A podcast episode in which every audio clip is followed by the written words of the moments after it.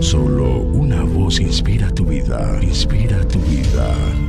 Una voz de los cielos, con el pastor Juan Carlos Mayorga. Bienvenidos. Entonces vino un mensajero a Saúl diciendo, Ven luego porque los filisteos han hecho una irrupción en el país. Volvió por tanto Saúl de perseguir a David y partió contra los filisteos. Por esta causa pusieron aquel lugar por nombre Selahamalekot, esto es, Peña de las Divisiones. Primer libro de Samuel, capítulo 23, versos 27 al 28. Ese fue un espacio de fuerte conflicto para David. Si lees el primer libro de Samuel, capítulo 22, notarás con Saúl que pareciera que los celos amargos jamás se superan una vez que se apoderan de la persona. Estos llevaron a Saúl efectuar en aumento hechos depravados a sangre fría no titubeó al acabar con una ciudad llena de sacerdotes. David decidió echar mano a cuanto engaño pudo para evadir los ataques. Comió del pan de la presencia, fingió perder la razón y se le unió un grupo de personas que estaban en apuros, cargados de deudas o amargados. Aún así, vemos los atributos que se desarrollan en David, inclusive cuando se encontraba bajo ataque.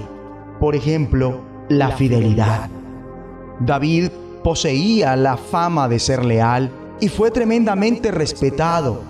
David y Jonatán fueron absolutamente fieles el uno al otro.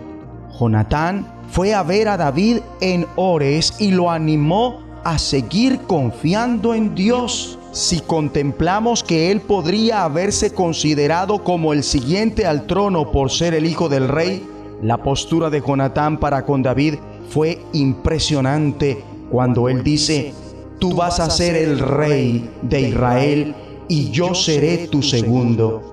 En serio estaban totalmente comprometidos el uno para con el otro. Los dos hicieron un pacto en presencia del Señor. Si hay algo que favorece como nada en los periodos de conflicto es la fidelidad de quienes dicen ser amigos nuestros y también la de nuestros familiares. Ellos pueden favorecerte en periodos complicados y cuando te encuentras bajo ataque pueden beneficiarte con su fidelidad y respaldo para hallar fortaleza en Dios. Otro atributo especial que David desarrolla en medio del conflicto es la oración. Amable oyente, ¿en qué o en quién te apoyas primeramente cuando los conflictos vienen a tu vida?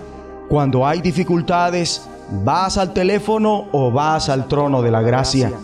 En esa fase de su vida, David como nunca logró aprender lo indispensable que es consultar al Señor antes de tomar decisiones y contar con su ayuda. Cuando fue atacado en repetidas ocasiones, David consultó al Señor. Desde esta perspectiva, los ataques pueden acercarte a Dios. Una de las desgracias de estos testimonios es que el pueblo de Dios, en lugar de pelear contra el verdadero enemigo, luchaba entre sí. Esto le otorgó a los filisteos la ocasión de atacar. Aún hoy, la iglesia corre el peligro de cometer lo mismo.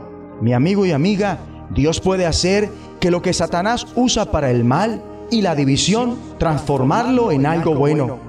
Dios, el ataque de los filisteos, lo usó para rescatar a David.